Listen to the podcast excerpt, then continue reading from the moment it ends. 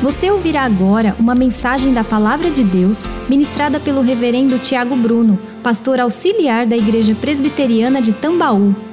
Queridos, recentemente nós compartilhamos aqui que todos nós temos a tendência de analisarmos o comportamento uns dos outros. E diante dessa tendência, quantos aqui já se pegaram olhando ou observando as escolhas de alguém, e talvez por você não ter proximidade suficiente ou tanta liberdade, você não chegou para falar com aquela pessoa, mas em seu coração se perguntou: o que é que ela está fazendo? Ou o que é que ele está fazendo? Aflito com aparentemente uma escolha que não foi a mais sábia nós analisamos circunstâncias e escolhas todo o tempo, o tempo todo. Temos a tendência de fazermos isso muito mais com as pessoas que estão ao nosso entorno, ao nosso redor.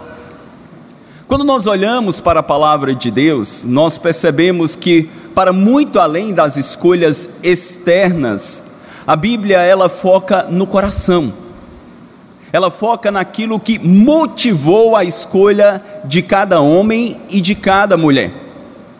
Quando nós olhamos para isso, então, encontramos várias narrativas, várias histórias na palavra de Deus, não apenas com as melhores escolhas dos homens, mas narrando aquelas escolhas talvez as mais tolas e que faltou sabedoria.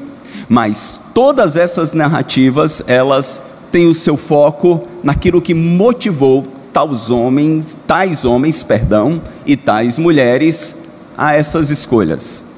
Quando elas foram assertivas numa motivação correta, a Bíblia chama de sabedoria. Mesmo que essas escolhas, num primeiro momento, pareceram a maior tolice para aqueles que estavam no entorno. Eu me lembro logo de Davi, o jovem Davi, que quando viu, viu um gigante filisteu de dois metros e noventa afrontando o exército do Deus vivo, e aí os nossos filhos conhecem essa história de trás para frente, ele diz: Eu vou lutar, eu vou lutar. Quem é este incircunciso? E todos de Israel, todos tiveram essa reação. Que menino louco perdeu a sua vida por uma bobagem. Mas quando nós olhamos a história por completo, percebemos que muito mais do que uma coragem pessoal, ou talvez de uma presunção, o que motivava o coração daquele menino era a glória de Deus. E aí nós encontramos uma sabedoria que não é comum aos homens, ela vem do alto. Mas esse mesmo Davi, tantos anos depois, já rei poderoso, famoso, glorioso em Israel, ele faz uma outra escolha, a primeiro, à primeira vista, simples, normal. Ele decide contar o seu exército, levantar um censo. E o texto nos diz que, em consequência, de, consequência dessa escolha, Deus trouxe um grande juízo para a nação. Por quê? Porque a motivação de Davi era ímpia era vaidade, era presunção em demonstrar quão poderoso ele tinha se tornado.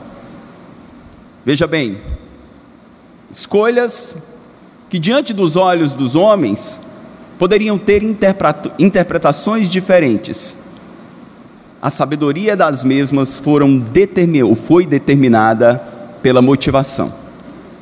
É com base nessa reflexão inicial que eu quero voltar a uma mensagem que comecei a compartilhar com os irmãos duas semanas atrás sobre sabedoria para tempos de aflição. E eu os convido a abrirem novamente na carta de Tiago, no capítulo 3. Tiago, capítulo de número 3. Nós leremos uma vez mais dos versos 13 até o versículo 18. Tiago 3, do 13 ao 18.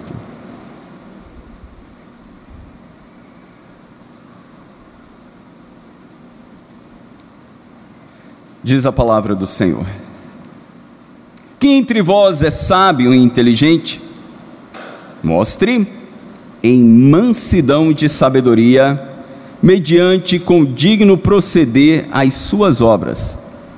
Se pelo contrário, tendes em vosso coração inveja amargurada e sentimento faccioso, nem vos glorieis disso, não, nem mintais contra a verdade.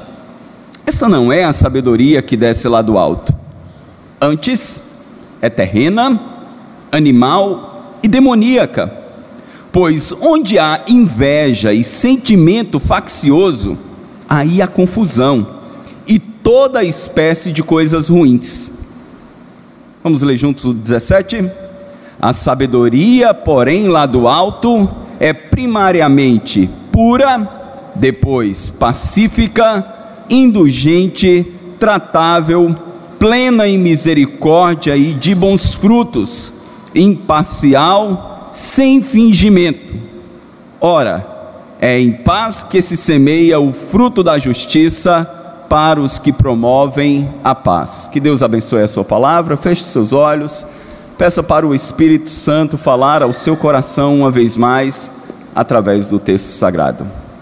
Pai, nós te bendizemos por este momento de comunhão, de adoração, onde nos debruçamos na tua palavra, que é a tua boca falando aos nossos corações. Espírito Santo, abre o nosso entendimento, ajuda-nos a compreendermos a tua vontade. Fala-nos, Senhor, com clareza. Apesar deste pecador que está neste púlpito, comunica a tua verdade ao coração do teu rebanho, a cada coração, Senhor, nós te pedimos isso, em nome e para a glória de Jesus. Amém. Queridos irmãos, nós vimos há duas semanas que provavelmente essa carta foi o primeiro livro do Novo Testamento a ser escrito. Diferente de outras cartas mais complexas doutrinariamente, como Hebreus, Romanos e Efésios, a carta de Tiago é uma carta extremamente prática.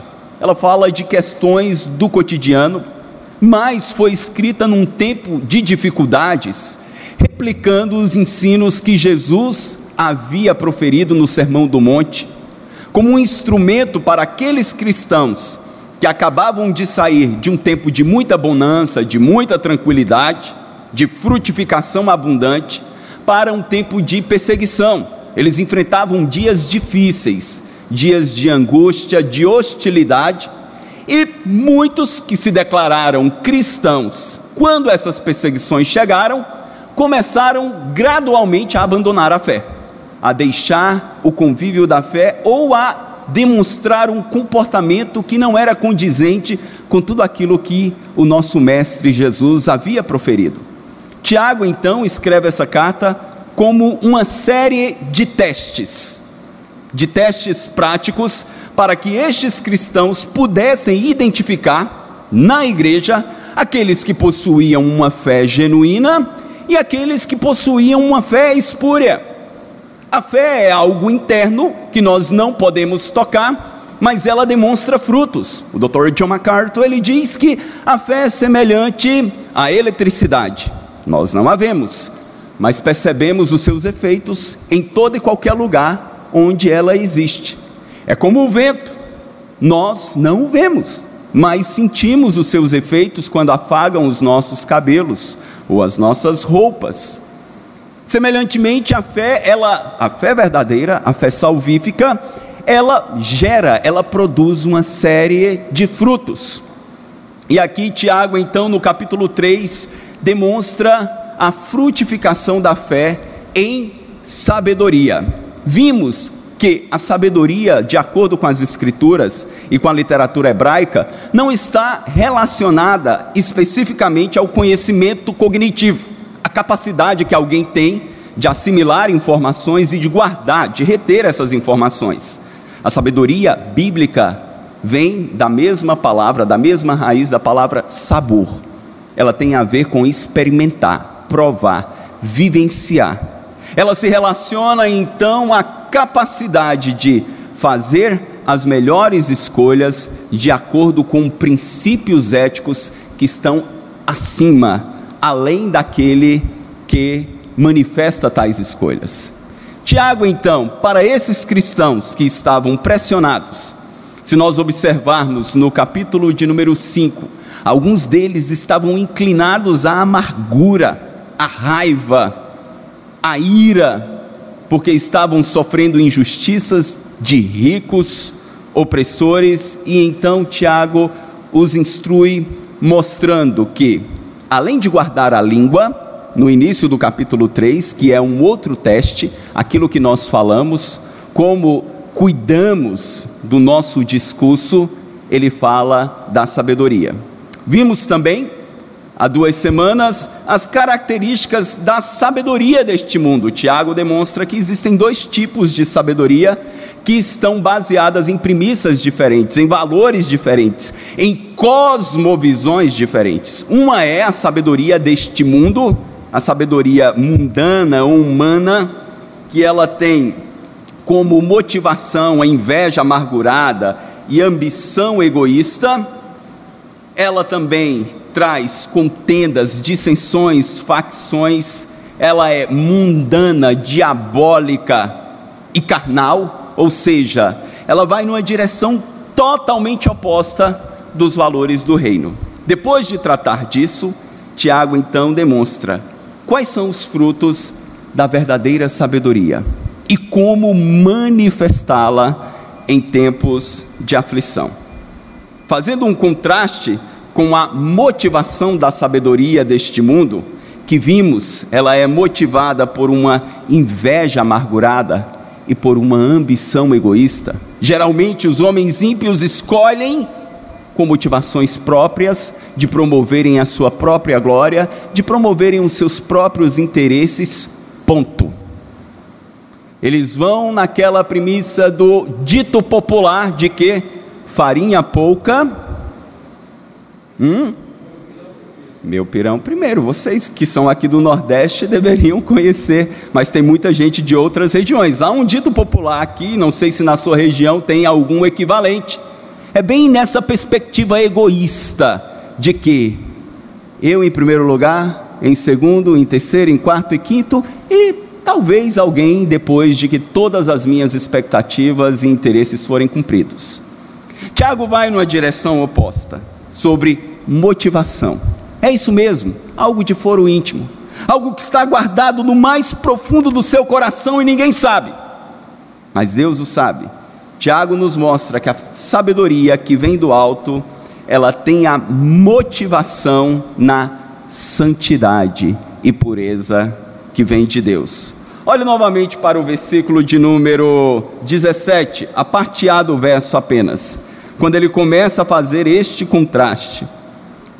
Verso 17, ele diz: A sabedoria, porém, lá do alto, é primeiramente pura. A palavra no original grego é a palavra agnos ou agnos, significa literalmente pureza e deriva-se de uma outra palavra hagios, que é usualmente traduzida como santo. Tiago está demonstrando a verdadeira sabedoria, ela, ela é santa, ela, ela é pura, ela é imaculada, por quê?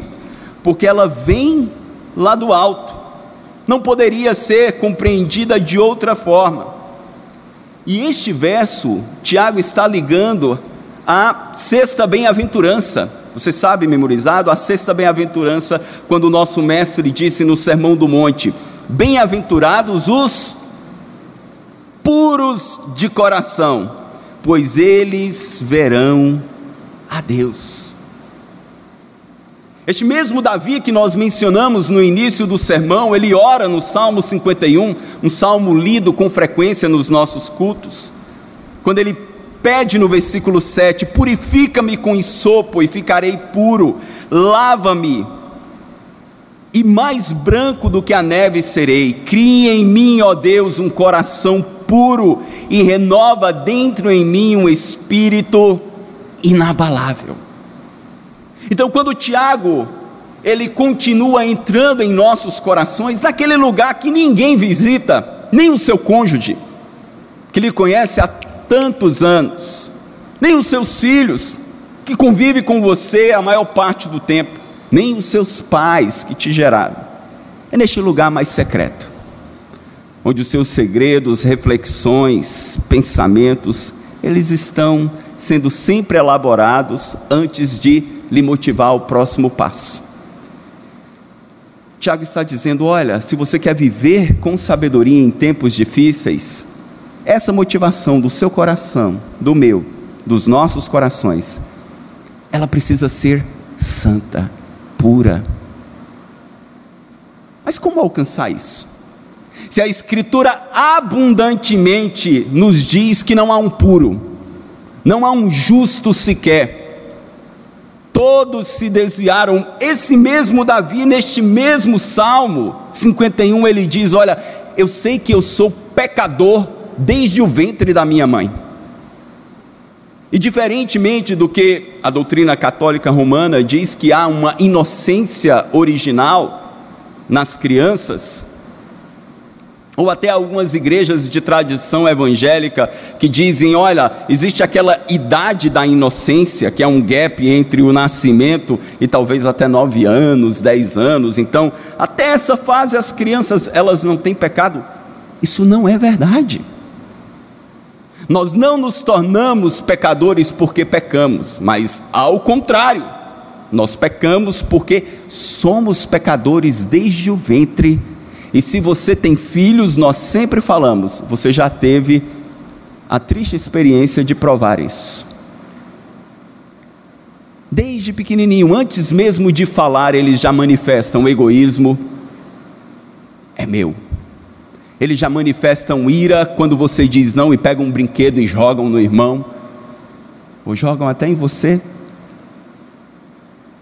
Isso também com filho de pastor, filhos de pastores, presbíteros, oficiais, não importa.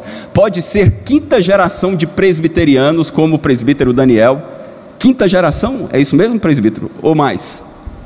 Sangue azul, presbiterianismo aqui do nascedouro, mas os filhos deste amado casal manifestaram as mesmas características quando nasceram. Por quê? Nasceram no pecado e herdaram a natureza adâmica. Não é verdade, queridos? Infelizmente, essa é uma constatação de que todos pecaram e estão destituídos, separados da glória de Deus. E talvez você me pergunte então, pastor, se todos somos depravados, se desde a mais tenra idade os nossos bebês já manifestam egoísmo, ira, mentira e tantos outros comportamentos que partem de um coração que está corrompido. Como alcançar tal pureza? Como alcançar esta sabedoria que vem do alto? João nos assegura, na sua primeira carta, no capítulo 3, no versículo 3, ele diz: todo aquele que nele tem esta esperança. Nele quem? Cristo Jesus. Esta esperança, qual esperança? A mesma esperança que ele proferiu a um homem religioso, que fora ensinado de que a justiça poderia ser alcançada e manifesta por suas próprias boas obras, um homem chamado Nicodemos. E Jesus diz a este homem: Olha, Nicodemos, não te admires eu te dizer, você precisa nascer de novo. Você precisa de um novo coração. Este coração que bate no seu peito já veio manchado e defeituoso pelo pecado herdado dos nossos primeiros pais. Você precisa de um novo coração. Nicodemos não entende, diz: "Mas eu vou entrar novamente no ventre da minha mãe, vou nascer de novo". E Jesus diz: "Olha, o que é nascido da carne é carne, o que é nascido do espírito é espírito". Eu repito, importa-vos nascer de novo. A Bíblia deixa claro então que para alcançar esta sabedoria que vem do alto e ter as nossas motivações purificadas, nós precisamos, em primeiro lugar, de um novo nascimento, de um novo coração. Por isso que ele diz, João: todo aquele que nele tem esta esperança, purifica-se a si mesmo, assim como ele é puro. Ao nascermos de novo, nós provamos, irmãos, aquilo que na teologia nós chamamos de santificação posicional. Deus nos tira do império das trevas e nos transporta, perdão, consegui segurar ainda, e nos transporta para o reino do Filho do seu amor. É aquilo que o salmista diz: ele nos tirou de um charco de lama, de um poço de lama, e ele nos leva à sua presença como filhos. Mas além da santidade posicional, a teologia também nos diz que existe a santificação. Bons alunos de escola bíblica dominical? Processual ou progressiva. A primeira, ela é um processo monergista, ela está dentro de um processo monergista, apenas Deus participa. Foi Deus quem foi lá e te resgatou. Foi Deus quem nos tirou de onde nós estávamos, sem qualquer participação nossa. É uma obra exclusiva de Deus. Mas a segunda parte da santificação é um processo sinergista. A partir do momento em que você recebeu um novo coração, eu recebi um novo coração, agora nós temos a liberdade espiritual. É a capacidade que Deus dá aos nascidos de novo de fazerem escolhas que lhe agradam. Você teve a liberdade hoje, talvez acordou cansado e disse: Não, eu acho que eu vou dormir um pouco mais, eu, depois eu oro, e tentou justificar. E você disse: Não, não, eu preciso cultuar como igreja. Vencer o cansaço, ou a preguiça, ou qualquer outra coisa, e está aqui adorando a Deus. Isso foi um bom uso da sua liberdade espiritual, da sua motivação de adorar buscar e glorificar a Deus. Apenas os verdadeiros crentes regenerados possuem isso.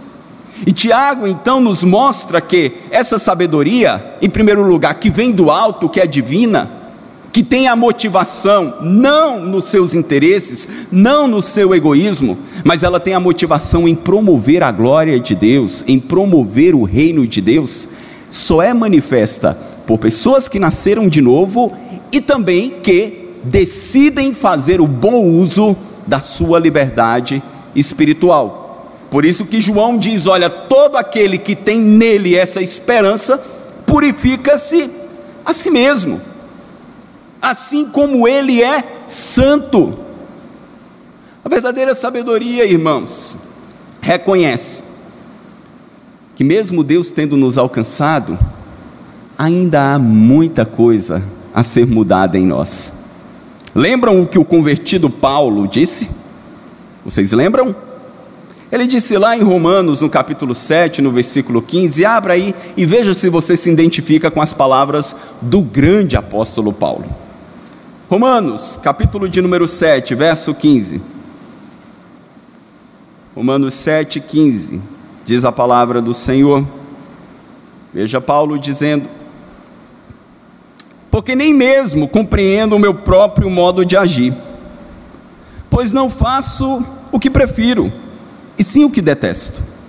Ora, se faço o que não quero, consinto com a lei que é boa. Neste caso, quem faz isso já não sou eu, mas o pecado que habita em mim.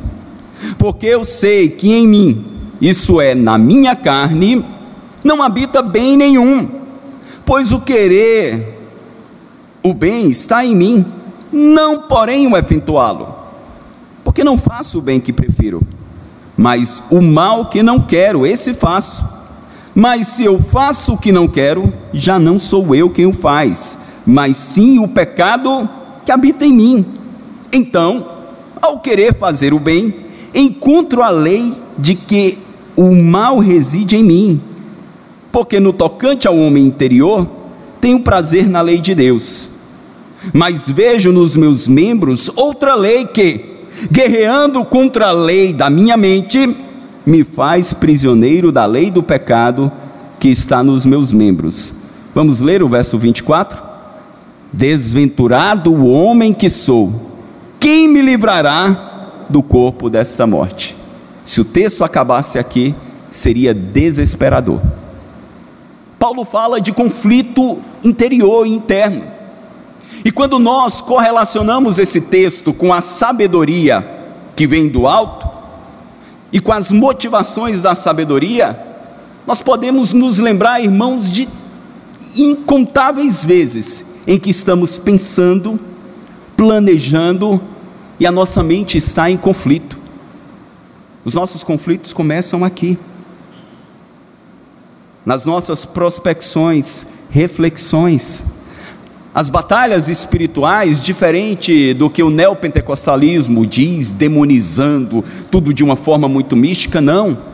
A sua guerra espiritual e batalha espiritual começa aqui, no uso da sabedoria, em projetar a vida, em olhar para os outros, em olhar para o próximo, em olhar para o mundo ao seu redor e principalmente em olhar para si mesmo. Porque a sabedoria deste mundo olha para si mesmo numa perspectiva de valorização muito acima do que realmente somos. Numa distorção completa das suas faltas, sempre lançando na conta do outro. Numa análise crítica e azeda daqueles que estão ao redor e numa análise muito complacente acerca de si mesmo. Ao recebermos um novo coração, nós somos presenteados com a sabedoria que vem do alto, nos livrando do engano próprio, nos livrando da mentira de que somos perfeitos. E nos fazendo enfrentar uma batalha que antes não existia, porque antes nós não amávamos a Deus, antes nós não queríamos agradar a Deus, antes nós desejávamos apenas o favor de Deus, mas agora recebemos um novo coração e nós queremos amar, honrar e glorificar aquele que deu o seu único filho por nós. Mas como Paulo disse, há uma luta entre o velho eu e o novo eu. Há um conflito interno. Antes de fazermos as escolhas, como víamos nos desenhos aqui dos de meia idade, lembram bem? Que aparecia sempre um diabinho e um anjinho antes das decisões. Vocês lembram disso? Podem, eu estou vendo aqui, de 40 para cima todo mundo meneia a cabeça. Até os mais jovens. Mas não apenas o tentador, mas a nossa natureza pecaminosa também. E isso começa no campo da mente, dos pensamentos, das reflexões. E Tiago nos mostra que essa sabedoria tem uma motivação de santidade, de promover a glória de Deus, de nos livrar, como Paulo disse: olha, o bem que eu quero fazer, eu, a minha carne, eu, Paulo, não consigo, não posso, não faço. Qual é o segredo então para ter essas motivações purificadas? Este mesmo Paulo escreve aos Gálatas no capítulo 5 e diz: andem no Espírito, caminhem no Espírito. O verbo está no presente contínuo, ou seja, ato contínuo. Sejam controlados pelo Espírito. Uma vez que, ao nascer de novo, você não está mais sozinho, mas o Senhor enviou o Parácletos, o outro consolador e nos fez a promessa de que Ele estaria conosco todos os dias, você acha, irmão? Nós achamos que temos a capacidade de viver a vida cristã na nossa própria força? É impossível, é algo muito além da capacidade de qualquer um. Mas nós recebemos o Espírito Santo que habita em nós, ele vive em nós. Ele mora, ele fez morada em nossos corações. Então, essa purificação das nossas motivações, reflexões e análises, antes mesmo do comportamento, vem pelo poder do Espírito Santo. Algumas questões práticas de como alcançar uma motivação pura, santa, da sabedoria do alto como falamos há duas semanas. Em primeiro lugar, reconheça com clareza as áreas de maior fragilidade ao pecado em sua vida. Todos nós somos tentados pelo pecado.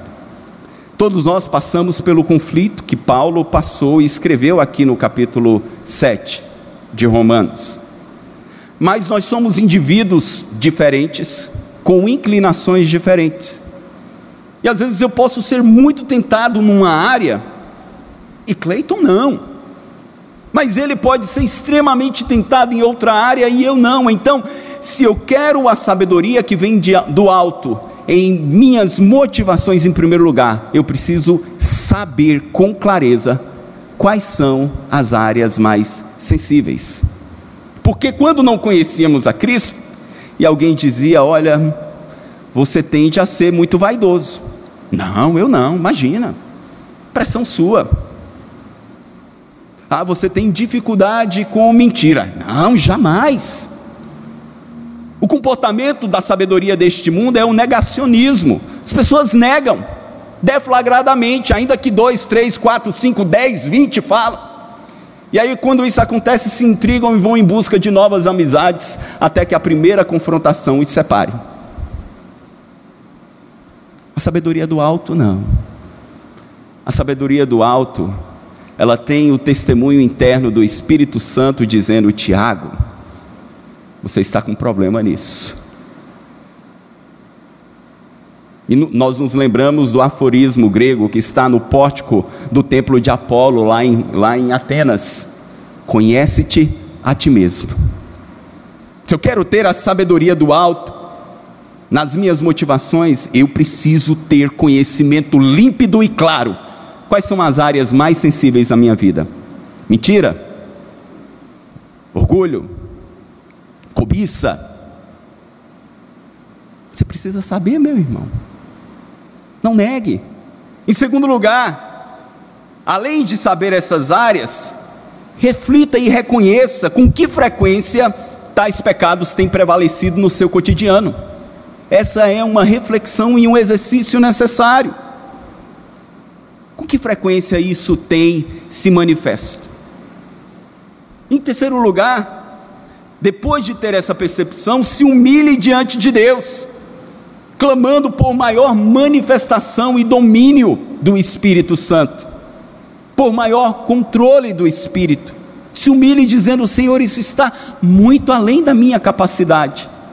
Paz, Façam isso além de fazer com o seu próprio coração, com os nossos filhos.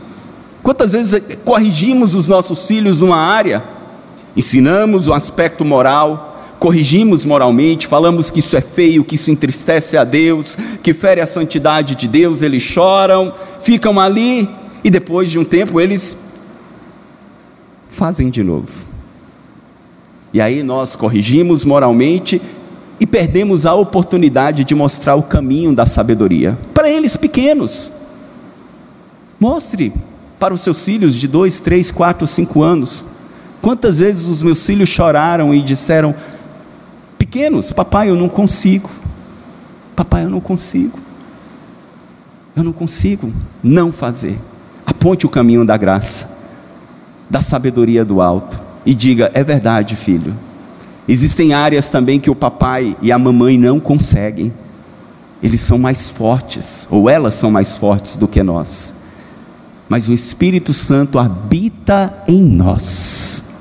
Ele está conosco todos os dias até a consumação dos séculos. E não existe pecado não existe comportamento pecaminoso que esteja acima do poder do Espírito Santo que habita em nós. Por quê? Porque ele nos livrou e nos libertou do império das trevas. O Filho de Deus, ele foi manifesto para destruir as obras do diabo. Ele foi manifesto para nos libertar do poder escravizador do pecado. O Espírito de Deus, ele tem poder para nos libertar de nós mesmos. Essa sabedoria do alto, então, ela se manifesta em santidade, nos dando sede de santidade, sede de crescimento e sede de promover a glória de Deus em tudo. E aí, Tiago, nessa mesma direção, saindo das motivações, ele mostra que a motivação da sabedoria deste mundo é ímpia, é egoísta, é vaidosa, a motivação da sabedoria do alto é santa, Agora ele apresenta as características da sabedoria que vem do alto.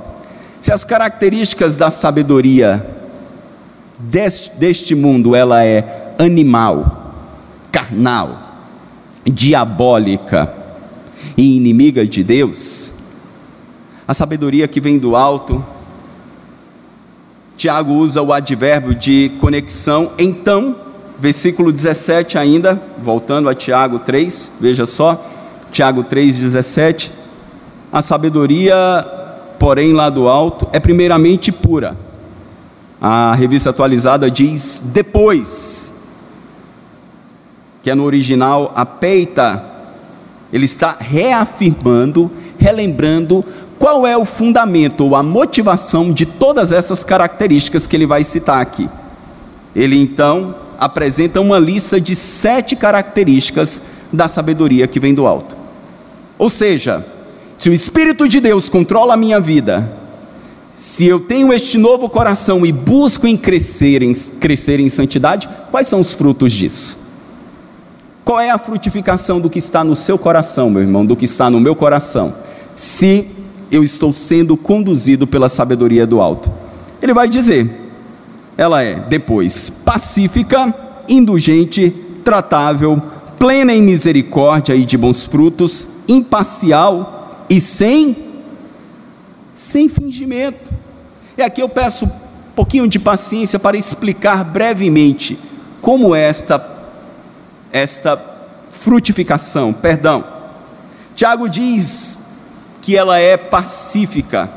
Novamente ele está repetindo uma das bem-aventuranças. Dessa vez, a sétima bem-aventurança, lá em Mateus 5:9, quando ele diz: "Bem-aventurados os pacificadores", por quê? Por quê? Serão chamados filhos de Deus. Que tipo de paz é essa? Que tipo de paz Jesus estava falando?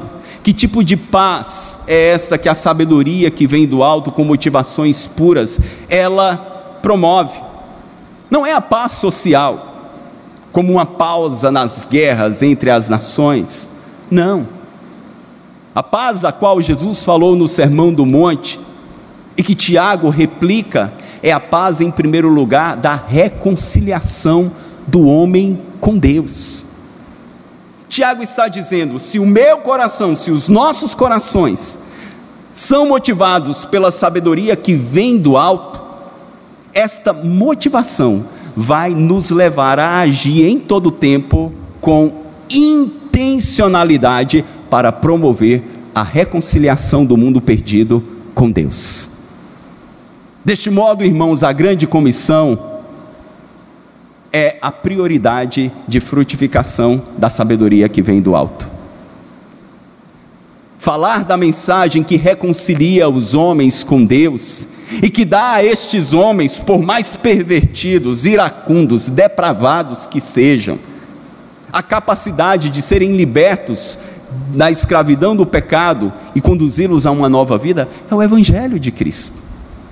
Não adianta nós nos lançarmos numa apologética ferrenha, fundamentada primariamente no moralismo, ou seja, condenarmos comportamentos morais dos ímpios e lutarmos contra isso avidamente com ódio visceral, como se a nossa denúncia tivesse a capacidade de transformar a vida deles. Não vai, não vai.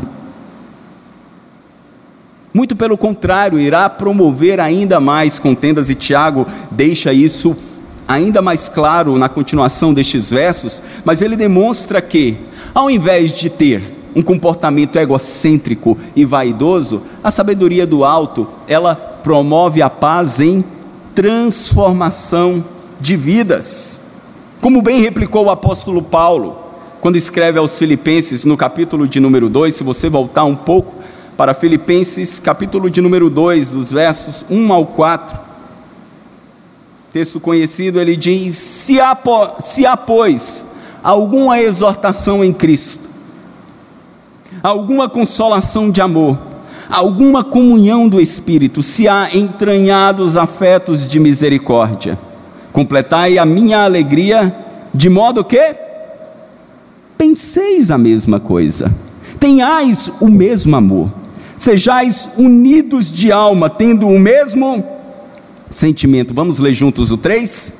Nada façais por partidarismo ou vanglória, mas por humildade, considerando cada um os outros superiores a si mesmo.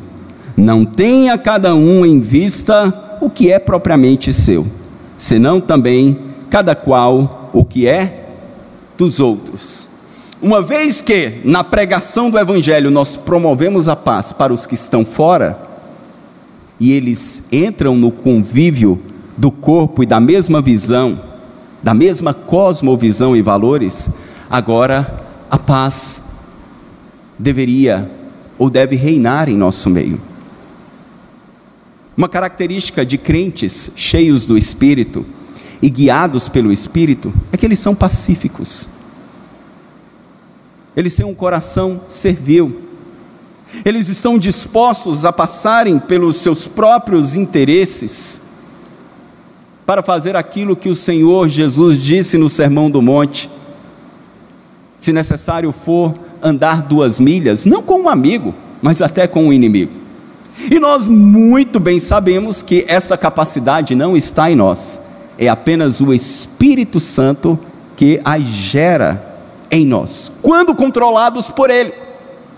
Mas quando estamos cheios de nós mesmos, cheios da nossa própria vaidade e orgulho, nós estamos sempre com sangue nos olhos, preparados a comprar qualquer briga para defender o nosso direito. No casamento, na relação com os filhos, no trabalho e na vida da igreja local.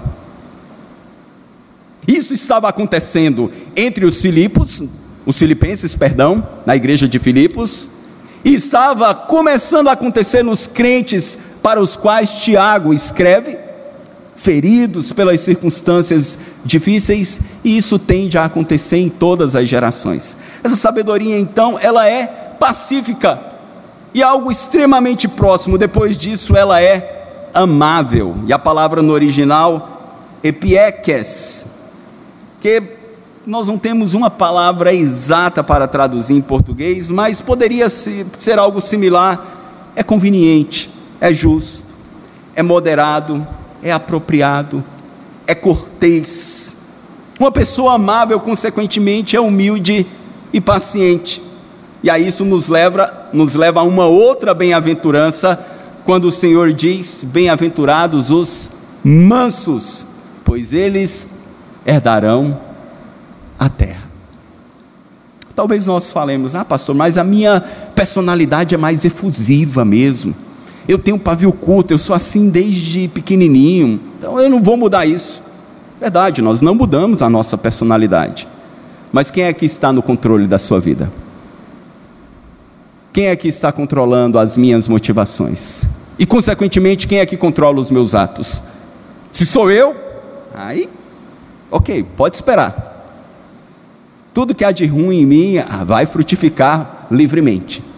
Mas se é o Espírito de Deus no controle, aí sim, aí nós começaremos a manifestar atitudes pacíficas, nós iremos ter cordialidade, amabilidade. Em terceiro lugar, qual é a, a característica que Tiago menciona? Terceira característica, volte os seus olhos para o verso 17 além de pacífica, indulgente, ela é tratável. A NVI diz compreensível. Ela é tratável, ela compreende, ela ela está disposta a promover a paz sem negociar a verdade ética e moral. Em momento nenhum Tiago está falando na sabedoria do alto que nós fechamos os olhos para valores inegociáveis em nome do bom convívio. Não é isso. Mas é abrirmos mão do nosso egoísmo e da nossa vaidade pessoal para promovermos a boa comunhão e convívio. Quarto lugar, ela é cheia de misericórdia e nos lembramos de uma outra bem-aventurança, bem-aventurados os misericordiosos, porque eles alcançarão misericórdia. Quinto lugar, essa sabedoria é cheia de bons frutos. Ela frutifica, porque ela é conduzida pelo Espírito Santo. E a, a, a própria palavra no livro de Provérbios diz que a palavra dura, ela suscita a ira, mas a palavra branda, ela desvia o furor. Quantas vezes? Quando o Espírito Santo lhe deu a capacidade, me deu, de irmos além daquilo que o nosso velho homem queria fazer e motivado pela glória de Deus. Entenda, irmãos, não é se segurar, não. Porque tem muita gente que se controla no ambiente externo, mas quando chega em casa vomita tudo em cima da mulher e dos filhos. E alguém diz: Que bicho te mordeu? Eu sei que isso nunca aconteceu na casa de ninguém aqui. Não é esse tipo de domínio próprio e controle, não. Mas é antes uma ação do Espírito no interior nos dando paz e capacidade para vencer o velho homem e, pelo poder do Espírito, fazermos o que é certo e termos a paz da aprovação do Senhor. E esta paz, além de gerar tranquilidade, irá impactar a vida dos que estão ao redor. Naquilo que o livro de Provérbios também diz que, se nós dermos pão e alimentarmos e servirmos ao nosso inimigo, nós iremos colocar brasas vivas na sua cabeça. Isso gerará um peso de consciência e irá promover transformação. Ela é, em sexto lugar, imparcial da palavra adiacritos. Ela não se inclina meramente para a minha simpatia, para os meus interesses pessoais, para aquilo que eu acho que vai me beneficiar melhor, mas ela é imparcial e tenta olhar o que promove melhor a glória de Deus. Afinal de contas, Paulo diz que se nós comêssemos ou bebêssemos ou fizéssemos qualquer outra coisa, nós deveríamos fazer para a glória de Deus. Então, se você está numa DR em casa com a sua esposa, analisando algumas escolhas, e você quer muito uma coisa, e você já entra no debate sabendo qual é a posição dela. Ela quer muito o outro lado. E às vezes, na nossa humanidade, vamos montando a estratégia do argumento e do debate para pensar: como é que eu vou vencer essa batalha? E ali vamos tentando construir entre réplicas e tréplicas a melhor estratégia para ganhar e então fazer a minha vontade prevalecer. Antes disso, irmãos, até naquelas áreas que são mais cinzentas, que a Bíblia não tem um mandamento claro. Você quer fazer, quer trocar o carro, a esposa quer trocar a sala de jantar e a sala de estar, e agora? O que fazer? Não tem nenhum mandamento dizendo, não trocarás o teu carro a cada cinco anos. Como é que eu faço, pastor? Como é que a sabedoria do alto me ajuda a resolver isso e manter a paz em casa? Se pergunte, em primeiro lugar, isso é realmente necessário? Segundo lugar, eu tenho sabiamente administrado a minha vida e recursos de modo a honrar a Deus, a honrar a causa do reino? Em terceiro lugar, eu tenho priorizado o bem-estar da minha esposa, por quê?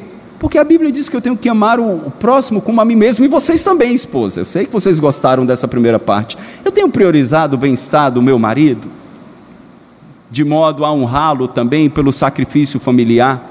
E quando nós então pensamos no outro, antes de pensarmos em nós mesmos, de olharmos o sacrifício do outro, essa sabedoria ela vai começar a caminhar mais para a imparcialidade, mesmo em áreas cinzentas como as que eu acabei de citar aqui. E daí, irmãos, ela vai agir com a sétima característica que Tiago diz que ela é sem hipocrisia. Ela não tem fingimento, ela não tem encenação.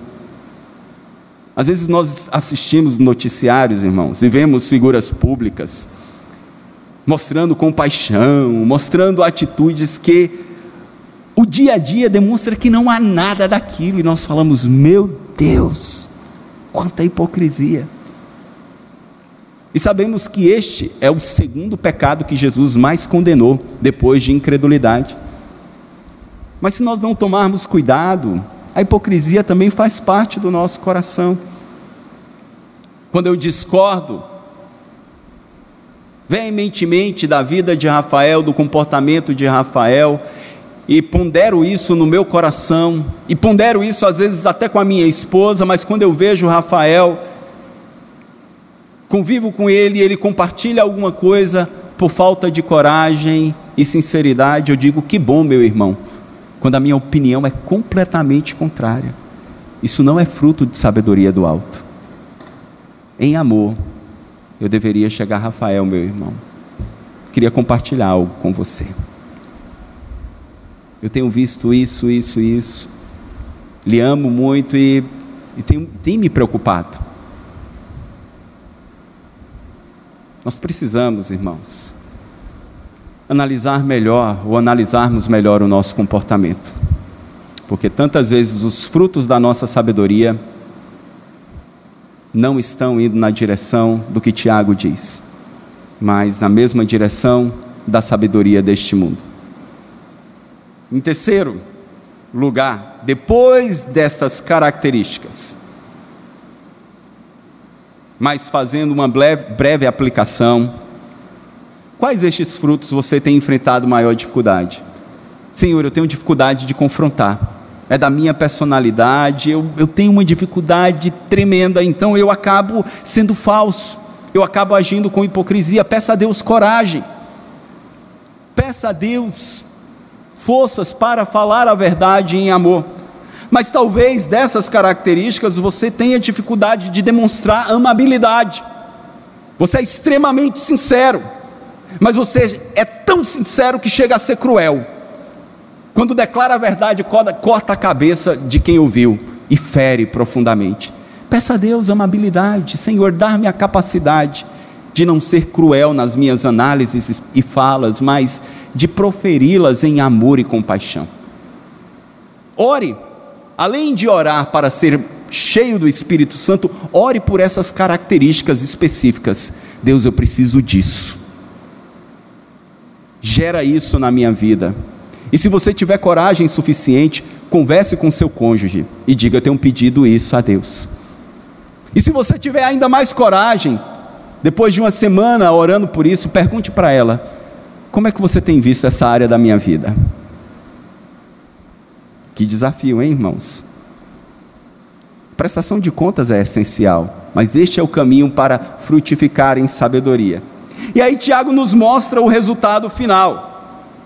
Tiago nos mostra no verso 18 que se o resultado da sabedoria deste mundo ela é confusão e toda espécie de coisas ruins, como ele disse no verso 16, no verso 18, o resultado da sabedoria que vem do alto é em paz que se semeia o fruto da justiça para os que promovem a paz. O resultado desta verdadeira sabedoria é uma vida de maior comunhão e passividade. Fruto da justiça semeia-se em paz para os pacificadores.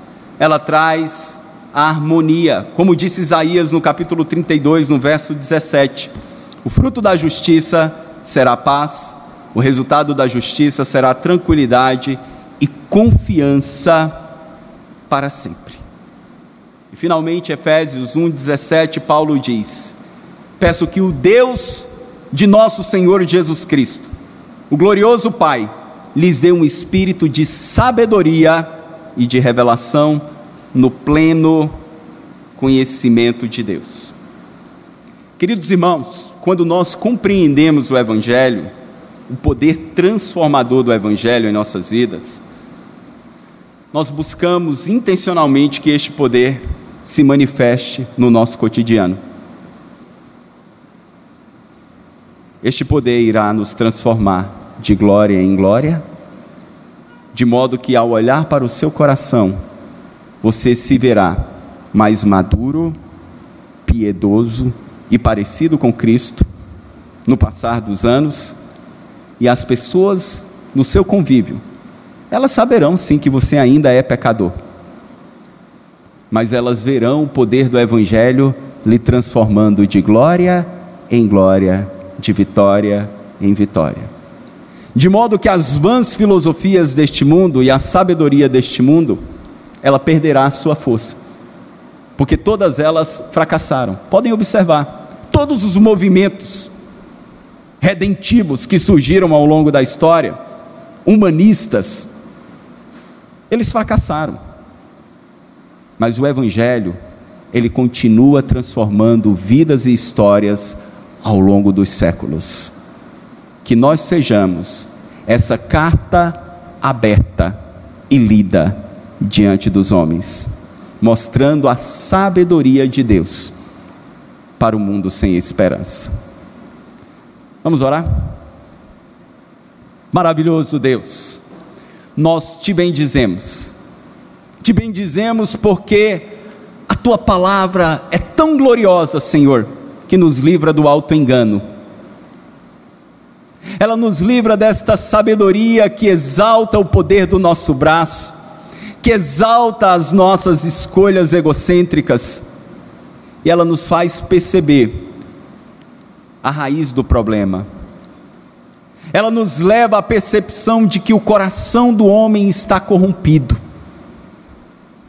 de que o coração do homem está maculado pelo pecado, e ela nos faz olhar para a cruz, nos faz olhar para a figura do Redentor que foi pregado nela pelos nossos pecados ela nos faz ouvir as Suas palavras quando declaram: Vinde a mim, todos os que estão cansados e sobrecarregados, cansados de tentar, cansados de lutar na sua própria força, cansados de tentar mudar pela sua própria capacidade. Venham até mim. Senhor, fala aos corações daqueles que não te conhecem ainda Fala aos corações daqueles que um dia já confessaram o teu nome, mas decidiram viver a vida na sua própria sabedoria mundana e egocêntrica. Que todos nós aqui nos voltemos para ti e possamos beber desta fonte que nos purifica e nos santifica dia após dia. Abre os nossos olhos, Senhor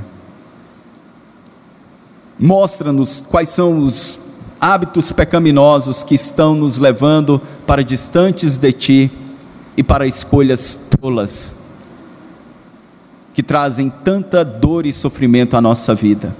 Ajuda-nos, Senhor, a sermos promotores da paz na pregação do Evangelho, mas acima de tudo, promotores desta paz no viver do Evangelho, no poder do Teu Espírito Santo. Espírito de Deus, enche os nossos corações, liberta-nos de todo e qualquer pecado que tem nos escravizado, dá-nos a coragem, Senhor, para encontrarmos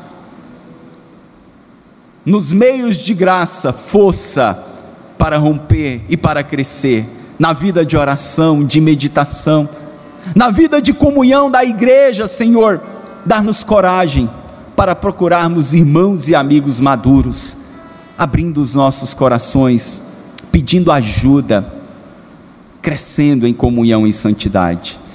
E assim, Senhor, promovermos a paz que vem do alto, que este mundo não pode provar. Nós oramos com esperança e fé, em nome e para a glória de Jesus. Amém. Que Deus nos abençoe, irmãos.